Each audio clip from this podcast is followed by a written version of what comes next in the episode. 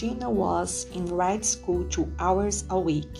She practiced swim, tennis, and lacrosse.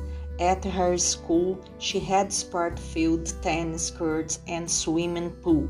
She didn't play for the school team.